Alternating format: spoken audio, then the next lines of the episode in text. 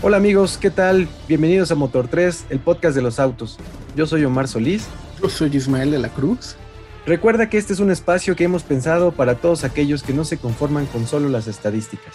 En este episodio hablaremos de los autos más relevantes de la saga de Rápido y Furioso.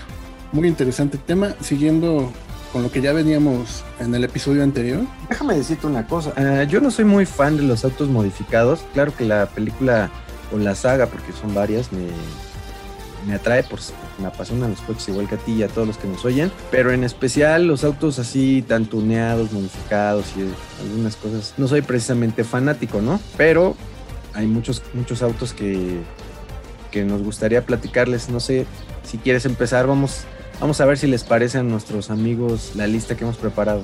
Sí, claro, que aquí la preparamos solo con dos autos completamente tuneados, ¿no? Los demás son como que muy de, de línea. Yo soy de la misma idea, ¿no? Sí, seguramente todos los, los tuneros nos van a nos van a odiar, nos van a decir haters, ¿no? Pero no, está bien, cada eh, así que en motores se rompen géneros ahí para todos y seguramente pues, todos los que les gusta modificar los autos, tanto la máquina como la suspensión, como toda la parte interna y por supuesto el diseño, los colores, eso pues vaya, hay gustos para todos. Y hay algunos que obviamente que se ven muy bien, solo que tal vez en México y en algunos otros países como que hemos abusado, se ha abusado un poco del tuning, no sé qué opinas, ¿no? Que de repente se ven, pues ya no se ven tan pro, sino se ven más bien un poco medio la calidad este, de las modificaciones a veces no es la mejor. Así es, bueno, es que ya ahí es meternos en, en un tema muy extenso, porque pues sí hay varios tipos de, de, modificaciones. Yo creo que muy pronto les traeremos a alguien que ya ha estado en este ámbito y que nos platique más cómo, cómo es, ¿no? Que nos dé cátedra, sí. Exacto. De lujo, va. Pues vamos a darle. Empezamos con el Toyota Supra Turbo del 95. Este sale en la primera película, conducido por tipo güero, se llama Brian. Es un Supra, lo lleva taller de Dominic completamente destrozado, ya que él había perdido, tomando como contexto parte de la película, perdió su auto en contra de él, pero pues el auto con el que perdió pues lo destrozaron, entonces aún le debía el auto. Es con el que paga justamente a Dominic este, esa carrera, ¿no? Lo reconstruyen y lo dejan listo para una carrera en el desierto. Lo icónico de este auto dentro de la película es que nos hacen creer que derrota a un Ferrari en, en una calle, ¿no? Se fabricó el Supra desde el 93 hasta el 2002. Es equipado con un motor de 3 litros biturbo de 276 caballos de fuerza para Japón y llevado hasta los 320 para los modelos de exportación. No sé si recuerdes este, este vehículo, era el naranjita. Sí, sí, sí, sí, sí, hay varias escenas y varios este, arrancones que se avienta Brian con ese, con ese coche. Es el, es el Supra, digamos, más querido, ya con el que salió en el 2020, un poco más estilizado, este, con los con los genes de BMW, pues ya no se parece, pero sí, sí lo ubico. A mí me parece que está completamente transformado. Hablando nuevamente del tuning, las primeras veces que aparece en, en, las tomas, yo me quedé pensando qué coche es. Me, me, parecía obviamente un coche japonés, pero no pensaba que era el Supra, pues le habían hecho bastantes modificaciones, ¿no? Sí, claro. Y con el clásico nitro que le metían, sí, se echaba cualquiera. Yo creo que fue el, el más visible dentro de la primera película. Sí, claro, ¿no? Que, que, aparte fue el principal. Las escenas de acción del, del final, pues son en este, en este auto, ya que como era targa, sea medio descapotable, pero no en 100%, nada más la parte de arriba, pues creo que se prestó muy bien para, para esas escenas de acción, ¿no? Sí, era, era, era un carro muy bonito,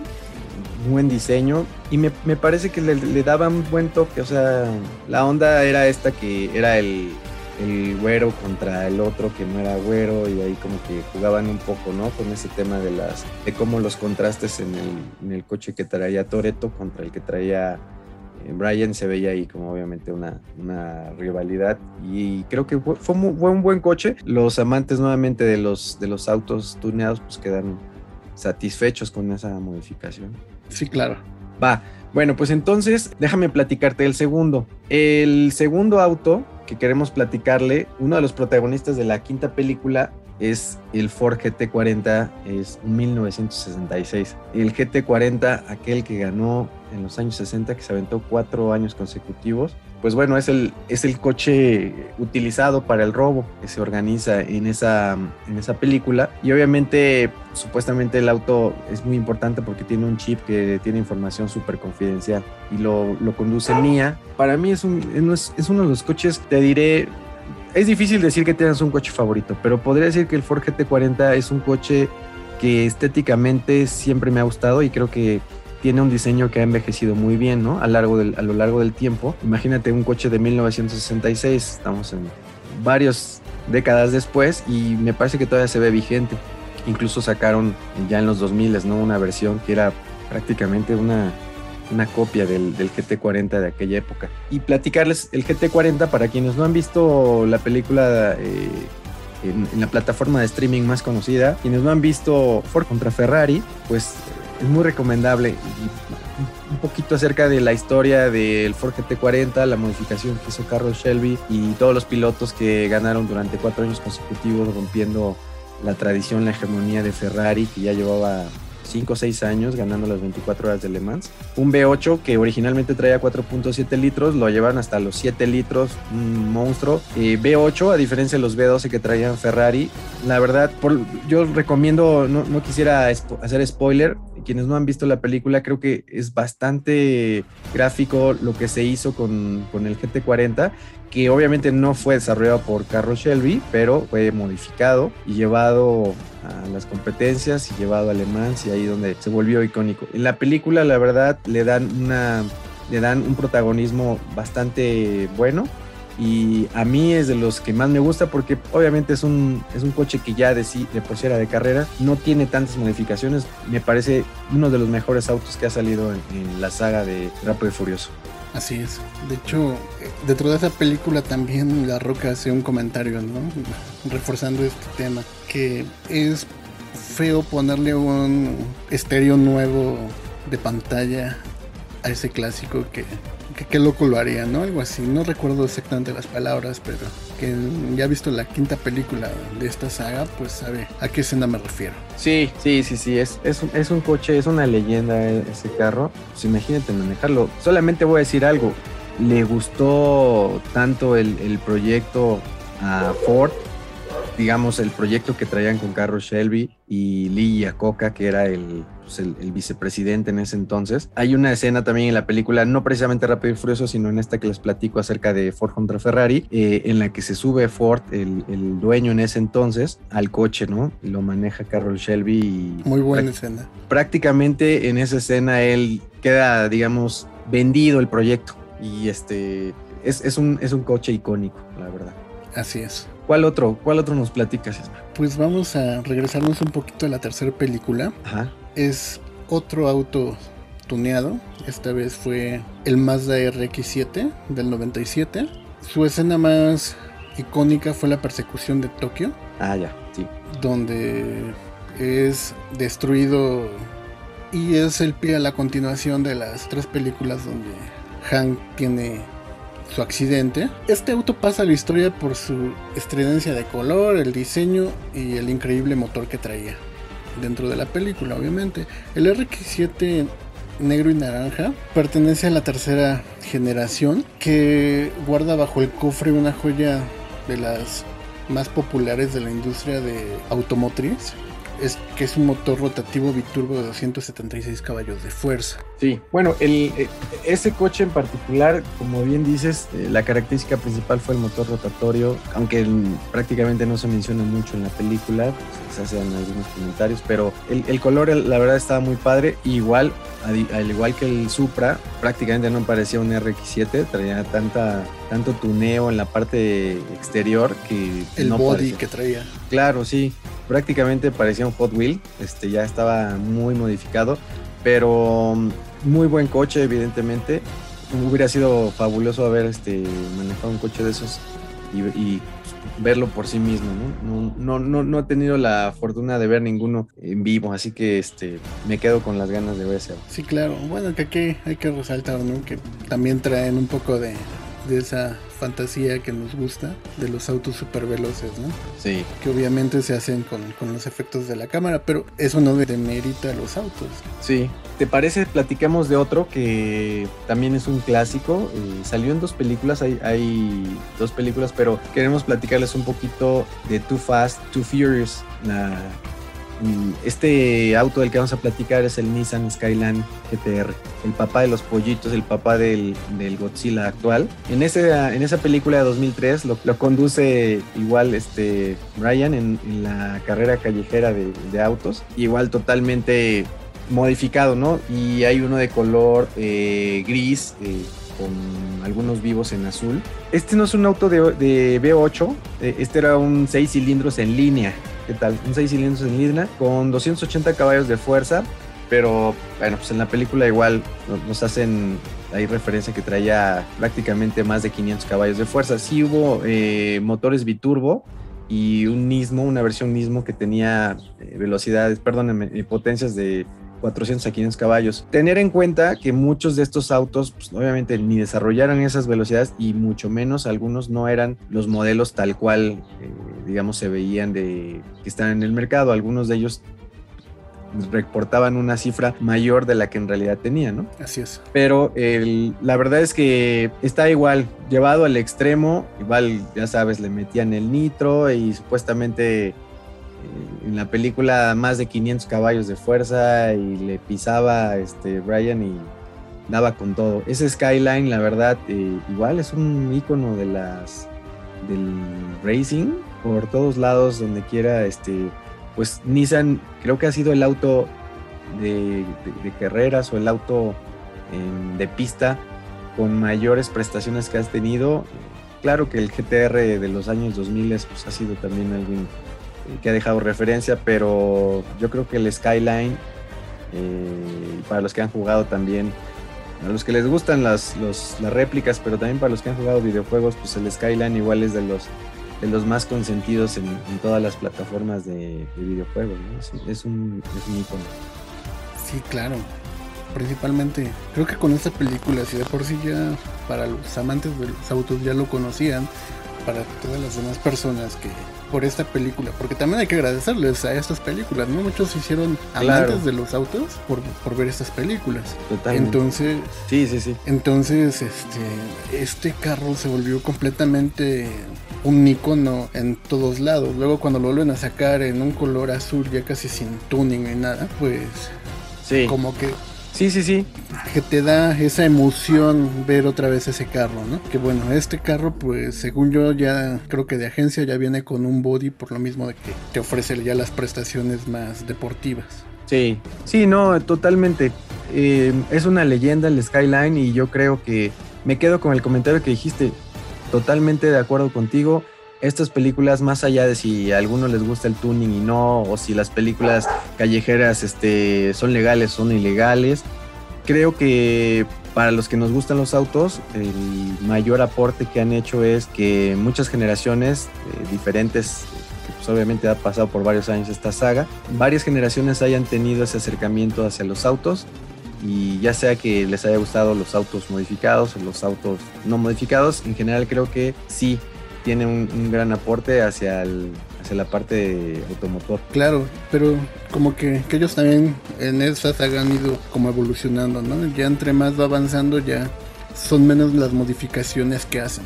Es mi percepción. Sí, al inicio, al inicio yo creo que no, no sé, la, la onda sí era un poco más tuning, la onda de los de, de las carreras callejeras y, y digamos que todo el, entorno y el ambiente que hay alrededor de este tipo de carreras, principalmente en Estados Unidos. Pero lo más importante, eh, creo que tenía ese toque como como muy natural, como muy callejero, como muy de ese estilo. Y ya conforme ha ido avanzando y han ido otros actores, como que se ha ido modificando la, la temática, ¿no? Sí, Pues Cuando se fueron a Tokio, este, hay algunas escenas incluso en otros países este, latinos, y ese tipo de cosas le han dado este, un, un toque diferente. Pero la, la- yo, yo creo que la, la primera película marca un poco hacia dónde querían llevarlo y, y escogieron pues a, a un apasionado de los autos como Paul Walker. Entonces yo creo que obviamente ese fue uno de los éxitos también de la saga, haber tenido a, a un amante de los autos como actor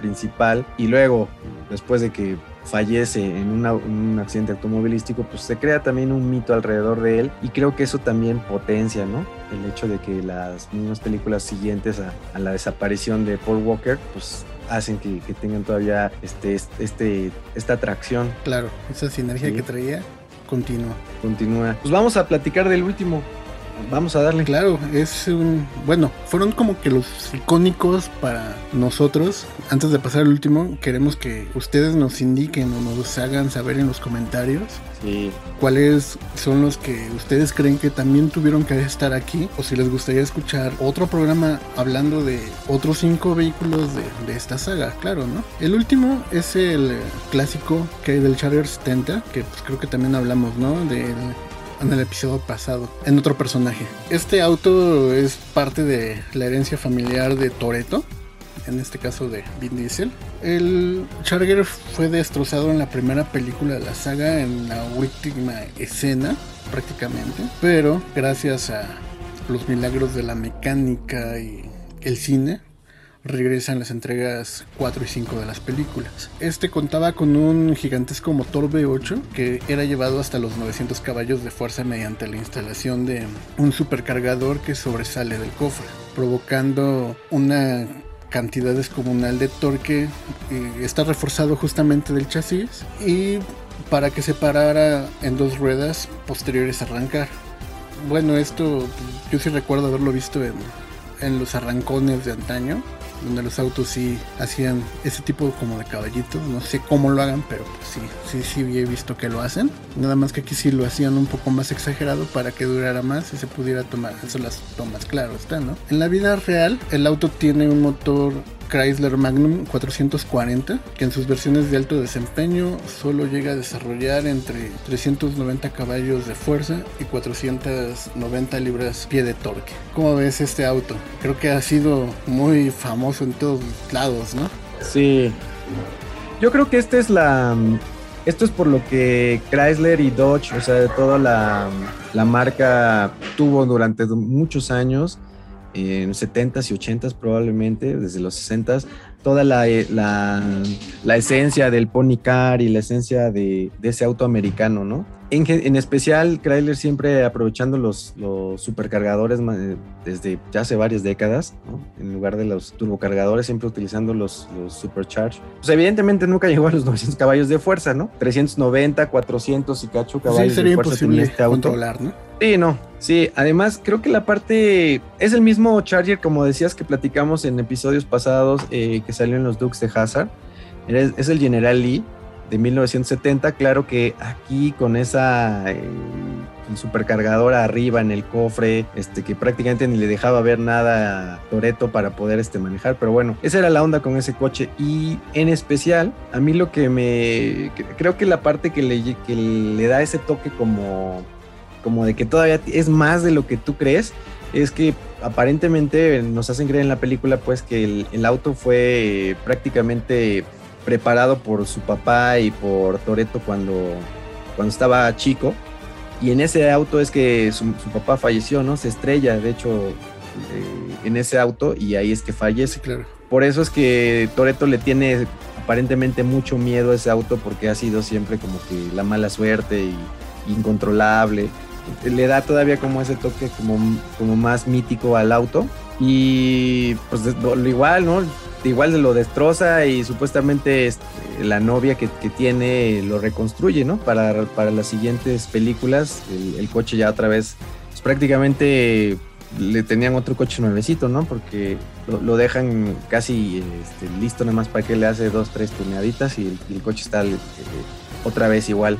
La verdad es que es un gran, es un gran coche, representa al, al pony car americano, representa toda la esencia. Y fíjate que ahorita que estaba platicando esto, me, me llama la atención que, en muchas de las películas de la saga le han dado un peso muy importante a los autos japoneses, Hemos hablado de Toyota, de Mazda, de Nissan y de otras marcas y como que también es un poco, eh, yo no estoy seguro si los escritores o, o algunos este, directores o productores que han pasado a lo largo de la saga, sí tengan, digamos, esa especie como de tributo o reconocimiento también a, los autos japoneses, ¿no? Que a pesar de no ser las, las grandes este, potencias como los alemanes o, los americanos, pues han dado obviamente piezas de arte en temas de, autos de pista. Claro, sí, como que está muy, muy marcado el mercado tanto estadounidense como japonés, no tienes razón. Sí, sí, sí, hay, hay, hay mucho japonés y bueno, pues también estamos viendo,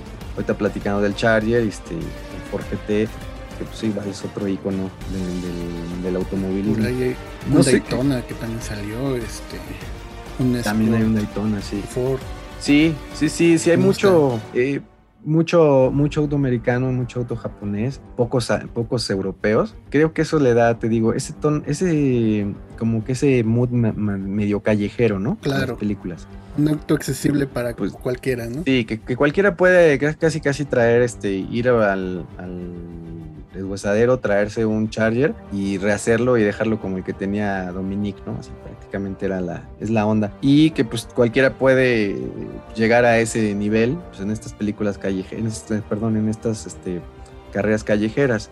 Eh, creo que esa es, la, esa es la esencia original. Las últimas películas que han salido ya con, con La Roca, ya en las últimas, me parecen ya mucho mejor producción, también unos efectos muy padres, pero ya no siento que, tienen la esencia original, ¿no? De las primeras. Sí, no, ya, ya, ya evolucionó demasiado, ¿no? Yo, volviendo a lo que comentábamos en un principio, me da la, impresión de que pasa, ¿no? Porque yo sí he visto casos donde pues, sí tenían un auto súper tuneado y ya como van, lo siguen tuneando, pero por fuera se sigue viendo el auto cada vez más original, pero ahora ya le meten cosas que le agregan valor al motor o X y cosas. Sí, que nos digan eh, a todos los amigos que nos están escuchando, que nos digan ahí a través de las redes sociales, sobre todo la gente que nos sigue en Instagram o quienes nos siguen a través de Facebook, díganos qué opinan sobre el tema de, los, digamos, cómo ha evolucionado la idea original de las primeras películas hacia las últimas. Y pues hagamos un poquito también de polémica están de acuerdo o no con eh, hacer tuning de autos que, pues, que tuvieron obviamente un diseño icónico y que aún así este, se les hacen todas estas modificaciones. ¿Qué opinan? Claro. Queremos darles, eh, aprovechando, queremos dar las gracias a todos los que nos han estado siguiendo, a los amigos que nos escuchan en el norte, en Tamaulipas, en Nuevo León, en Coahuila. Muchas gracias por su por su tiempo, por darnos la oportunidad de, compartir con ustedes este espacio. Estamos, la verdad, muy, muy eh, emocionados porque cada nuevo episodio nos acercamos un poco más a ustedes y sobre todo compartir este gusto por platicar acerca de autos, que es lo que nos apasiona. Claro, y lo principal que, les está gustando, ¿no? Si hay algo que, que les gustaría aportarnos, también se los agradeceríamos demasiado. Así es. Pues gracias amigos, eh, esperamos que hayan encontrado interesante este listado no oficial y probablemente no completo acerca de los autos, eh, de algunos de los autos emblemáticos de la saga de Rápido y Furioso, de Fast and Furious. Ya saben que como siempre eh, estamos atentos a todos sus comentarios. Así es, recuerden que subimos un nuevo episodio de Motor 3 cada 15 días. No olviden dejarnos sus comentarios en Instagram y en Facebook. Nos encuentran como Motor 3.